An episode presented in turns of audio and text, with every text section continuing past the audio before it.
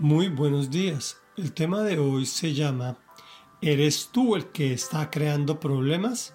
Estamos en la segunda de cinco entregas sobre el capítulo 18 del primer libro de Reyes de la Biblia. Para ponernos en contexto, mm, les cuento que Elías va ante el rey y le dice que por su causa y la idolatría del pueblo de Israel no va a llover en mucho tiempo.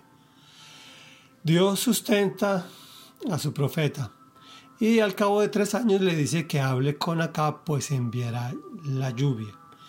Se encuentra con Abdías, un buen hombre que está al servicio del rey, quien debe llevar este mensaje en medio del temor. Veamos. Dice así, Abdías fue a buscar a Acab y le informó de lo sucedido. Así que éste fue al encuentro de Elías y cuando lo vio le preguntó, ¿Eres tú el que le está creando problemas a Israel? No soy yo quien le está creando problemas a Israel, respondió Elías. Quienes se los crean son tú y tu familia, porque han abandonado los mandamientos del Señor y se han ido tras los Baales. Ahora convoca de todas partes al pueblo de Israel para que se reúna conmigo en el monte Carmelo, con los 450 profetas de Baal y los 400 profetas de la diosa Aserá, que se sientan a la mesa de Jezabel. Acab convocó en el monte Carmelo a todos los israelitas y a los profetas. Elías se presentó ante el pueblo y dijo, ¿Hasta cuándo van a seguir indecisos? Si el Dios verdadero es el Señor, deben seguirlo, pero si es Baal, síganlo a él. El pueblo no dijo ni una sola palabra. Entonces Elías añadió, Yo soy el único que ha quedado de los profetas del Señor. En cambio, Baal cuenta con 450 profetas.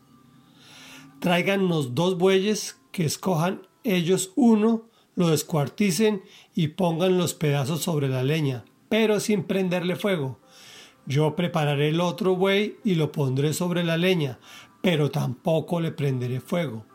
Entonces invocarán ellos el nombre de su Dios y yo invocaré el nombre del Señor. El que responda con fuego, ese es el Dios verdadero. Y todo el pueblo estuvo de acuerdo. Reflexión. Miremos la actitud de un pusilánime e irresponsable. ¿Eres tú el que le está creando problemas a Israel? Ya se le había dicho que los años de sequía eran por causa de haber abandonado al Señor e ido tras otros dioses y su idolatría, o sea, su idolatría. El profeta les dice, ¿hasta cuándo van a seguir indecisos? Que escojan. Dios quiere que todo Israel, al igual que tú y que yo, veamos realmente quién es Él. Ahora nos podemos hacer una pregunta. Si tenemos al Dios verdadero, ¿por qué nos vamos tras los falsos? La respuesta es muy sencilla. El Dios de estos y de todos los tiempos es un Dios que no te pide preceptos morales, ni respetos por ti mismo ni por los demás, que avala el imperio de los sentidos, que va hacia el placer irresponsable. Si la amas, acuéstate, que si queda embarazada, para eso está el aborto. Si necesitas dinero, pide prestado sin pensar cómo pagarás.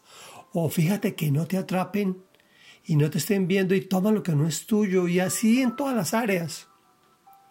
Finalmente el profeta les pone un reto, como está hoy muy, muy viral en estos tiempos. Vamos a realizar dos altares y que el Dios verdadero, que sí tenga poder, pues que lo prenda, que lo encienda con fuego. Oremos.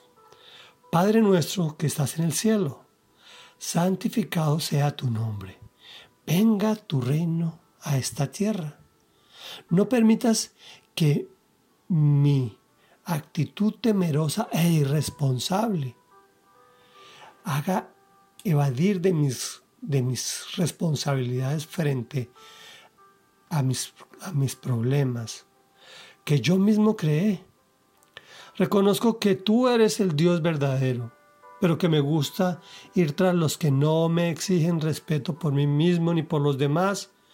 Me gusta el placer irresponsable. pero sé que en esa relación beneficio-costo este sistema de valores solo trae llanto, dolor y desesperación. Dios amado y verdadero Señor, no me desampares, no permitas que yo caiga en esa situación. Te lo pido en el nombre que es sobre todo nombre, en el nombre poderoso de Jesús. Amén y amén.